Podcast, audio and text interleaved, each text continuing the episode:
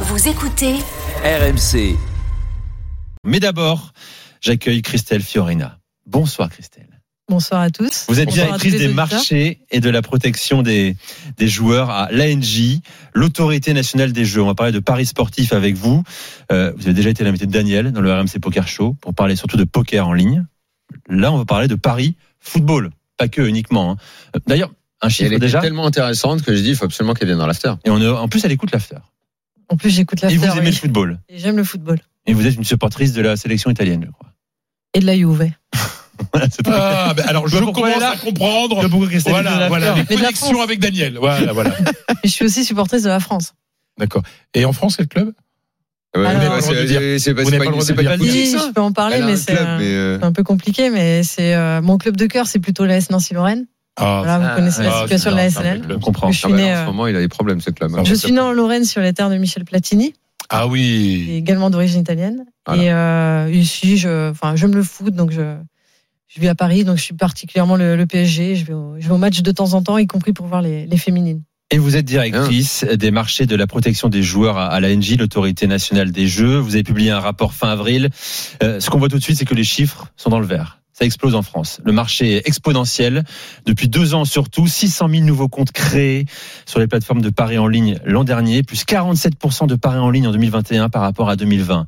D'abord un mot, comment on l'explique ça? C'est la conjoncture, c'est lié à quoi? Alors, il y a deux phénomènes. Euh, il y a une- d'une part la conjoncture qui est liée euh, notamment au, confinement. Euh, la hausse du pari en ligne, ça date vraiment des années des années 2020, hein, donc de mars 2020, le premier confinement. Il y a eu d'abord une explosion sur le sur le poker. Euh, il y a eu en même temps aussi une augmentation du pari sportif, malgré le calendrier euh, très perturbé en, en 2020. Et ensuite, euh, ce marché-là a continué à croître, donc ça, la croissance a repris, a repris sur le, le pari hippique qui lui avait un peu fléchi. Et en revanche, euh, à la faveur d'un calendrier très favorable en 2021 et notamment de, de l'euro, effectivement, c'est le pari sportif qui a connu la, la croissance la plus forte et qui aujourd'hui est vraiment le, le moteur du, du marché du pari en ligne. Alors, on une fois qu'on a fait ce constat, est-ce que euh, dire et de toute façon on le constate, euh, les, les, les jeunes, nous autour de nous, de même par rapport à il y a cinq ans, j'ai le sentiment qu'aujourd'hui tout le monde parie, euh, que, que l'évolution que vous décrivez, elle, elle, est, elle, elle existe. Une fois qu'on est face à ce constat, vous vous êtes là pour contrôler le jeu. euh, et, nous, en observateur, on doit dire c'est une bonne chose, c'est une mauvaise chose, ça doit faire peur, ça doit pas faire peur. Quel est, quel est le sentiment qu'on doit avoir face à cette explosion? Alors, notre rôle à l'ANJ, c'est effectivement de réguler le, le jeu. Pourquoi on le régule? C'est parce qu'il s'agit euh, d'un produit qui n'est pas comme les autres. Et là, on va arriver à la problématique du risque. C'est que même si globalement la plupart des joueurs jouent euh, de façon euh, récréative, on a quand même des, des taux, ce qu'on appelle des taux de prévalence, des risques d'addiction qui sont forts sur, euh, sur les paris en règle générale. Alors, pour rappel, quand même, l'ANJ supervise l'ensemble du jeu d'argent et de hasard, donc également le, le pari dit en dur, c'est la- les activités de loterie, de casino. Le loto, c'est- euh, bah, le loto par exemple. le loto, c'est l'euro million, oui, les activités de grattage, euh, les casinos, où là il y a des, des risques spécifiques, et on a aussi euh, le, le périmètre du jeu en ligne. Aujourd'hui, il y a à peu près un Français sur deux qui joue. hein. Quand je Hmm. prends tout le périmètre Un du. Français sur Qui joue Oui. régulièrement qui Oui, joue mais, une parce le loto, ça reste le plus. Alors si vous jouez à l'euro, si vous avez joué à l'euro million, par exemple récemment, vous êtes considéré parmi Voilà, ces ça. joueurs qui ont Pas joué. non plus des gens. C'est pas tout, Non. fois par semaine. C'est Non. une fois tous les combien Ça peut être, euh, c'est, ça peut être très occasionnel, donc une fois dans l'année, parce qu'il y a une date un peu spécifique Mhm. et on va jouer ou on va, on va jouer un, un, un petit jeu le jour de son anniversaire, voilà. Donc euh, et en même temps, dans ces un Français sur deux qui joue, il y a aussi une part euh, non négligeable. hein, C'est-à-dire à peu près. On considère aujourd'hui que euh, à peu près 6% de la population des joueurs euh, développent des problèmes d'addiction. Ça représente grosso modo 1,5 million de, de joueurs. Alors, C'est question quand à, même relativement à partir de quand on considère qu'un joueur est, est addict au pari Eh bien, en général, c'est euh, un joueur qui va dé- développer des problèmes de dépendance, comme bah, par exemple, il va pas pouvoir se passer de faire un pari Oui, c'est comportemental même. lorsqu'il y a un match, euh, voire il va vouloir renouveler son pari lorsqu'il perd, il va essayer de se refaire. Euh, ce sont parfois aussi des joueurs qui vont euh, ben, jouer très tard dans la nuit, c'est un des indicateurs, hein, des joueurs qui n'arrivent plus à s'arrêter. Tout ça, vous avez contrôle là-dessus? On a un contrôle assez euh, assez poussé qui peut se faire alors, Incroyable quand même. en respectant l'anonymat via les, les données de jeu, effectivement, pour le jeu en ligne. Donc, euh, Et ensuite, il y a des, euh, il y a, bah, sur- dans certains autres types de jeux, par exemple les, les casinos, il y a une surveillance spécifique qui euh, ils mettent en place des plans de. Le jeu, c'est une des de activités qui est les plus surveillées en France? Ah, la plus surveillée, je. L'une des plus, je j'ai sais dit. pas, mais l'une des plus surveillées, oui, parce que c'est Ah, proportionnel au risque. Et c'est la raison pour laquelle on a adopté une, une régulation spécifique Mais alors pour- sur, euh, pourquoi sur finalement vous, ce marché. Pardon, vous parlez, vous, par- vous parlez du risque. Euh, et si on vous opposait, c'est pas mon cas, hein, je me fais l'avocat du diable. Si on vous opposait une vision totalement libérale, qui serait de dire, bon, après Chacun tout, ses erreurs. bah, après, après, euh, chacun peut aller jouer tout ce qu'il a envie de jouer. On contrôle pas. Si le mec veut se mettre dans le caniveau, c'est c'est pour sa tronche. Il a qu'à se gérer lui-même. Oui. Si on vous opposait ce raisonnement, vous diriez quoi en fait? Moi, je vous répondrai que euh, l'objectif d'une politique économique, c'est pas non plus de, de créer des risques sociaux qui soient trop importants. Et à ce C'est ça. moment-là, ça Parce peut que ça coûte cher à la société. ça coûte cher à la société, individuellement pour la personne déjà, et ça coûte cher euh, collectivement aussi à, à la société. Et donc, je pense que le rôle de l'État et le rôle d'une autorité Il y a aussi un administrative, devoir de protection, c'est pas uniquement parce Et que ça de- coûte cher. de savoir préserver cet équilibre. Une question euh, sur le, le passage du, du plaisir au- à l'addiction. Comment ça se fait? Est-ce qu'on vous avez pu étudier des parcours un peu euh, qui sont un peu des portraits robots du parcours du, du gars, enfin du jeune gars qui commence à parier un petit peu, etc., qui commence à plus dormir, etc., et qui à un moment se met dans une grosse difficulté? Quel est le, le moment où on, on, On bascule. on bascule Voilà. C'est, Mm. Est-ce que vous avez étudié ces- ce genre de cas? J'imagine que oui, mais donc. euh, Alors, des, des études euh, scientifiques, euh, il en existe, euh, mais très peu. Alors, c'est paradoxal. En fait, l'addiction dans, dans le secteur du jeu d'argent, c'est finalement le, le secteur qui a été le moins étudié jusqu'à présent en France. Donc, on connaît bien les addictions euh, sur les sur la substance, sur la drogue, sur le tabac, sur euh, sur l'alcool. Le phénomène d'addiction au jeu d'argent et notamment les éléments déclencheurs, on les connaît un peu moins. Donc, un de nos rôles aussi à l'ANJ, c'est euh, de pouvoir stimuler avec euh, des partenaires tels que euh, l'OFDT par exemple, de pouvoir stimuler la recherche sur ce sujet. Néanmoins, euh, on n'a pas de parcours type.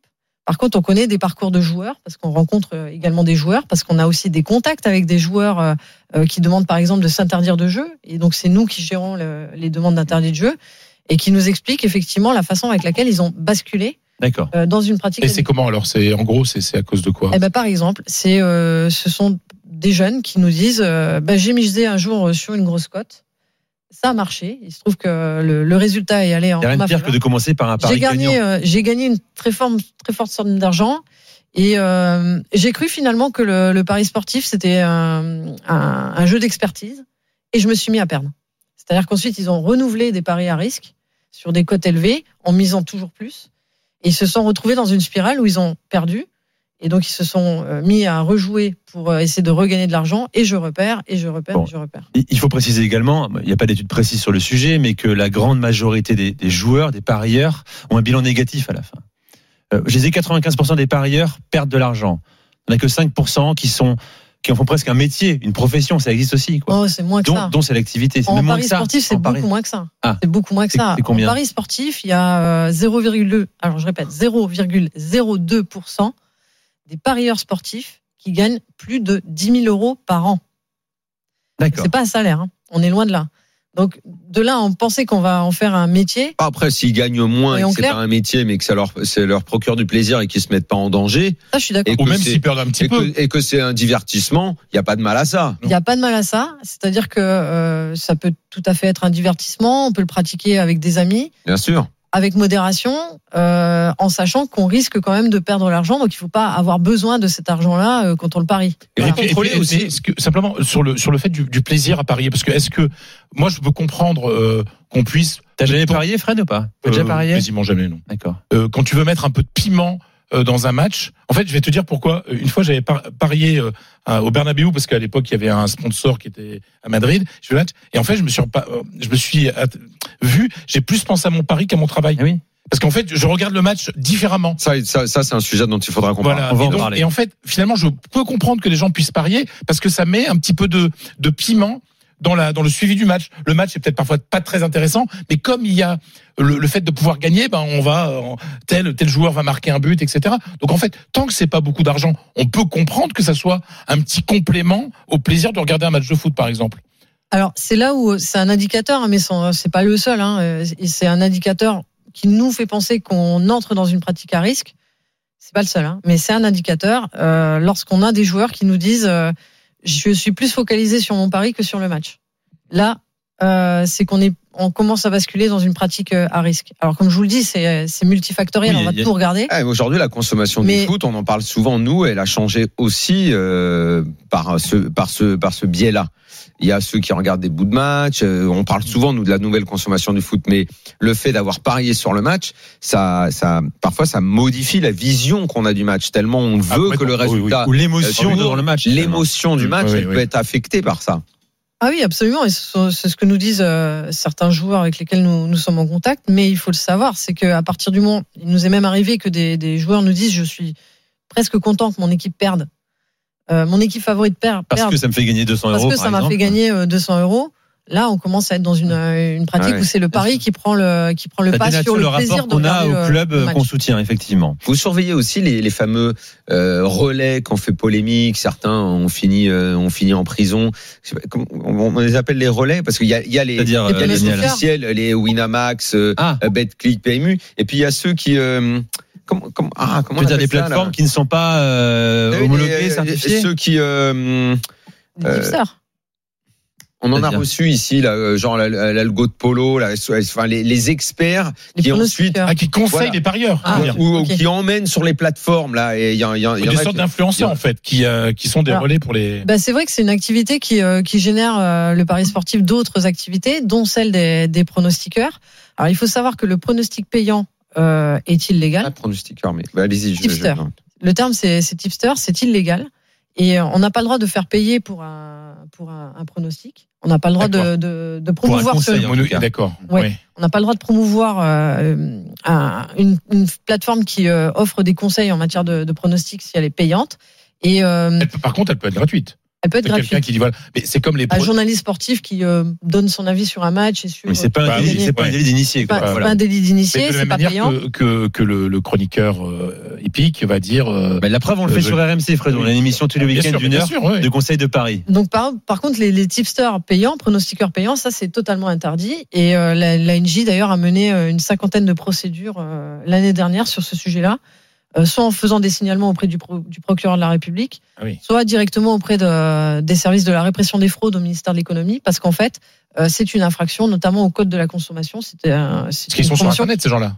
Oui, c'est une Voilà. promotion qui est Christelle. déloyale. Christelle Fiorina, vous restez avec nous. Je rappelle que vous êtes directrice des, des marchés de la protection des joueurs à l'ANJ. On va évoquer le profil type des, des, des parieurs en France aujourd'hui. C'est essentiellement masculin, très majoritairement masculin, plutôt jeune.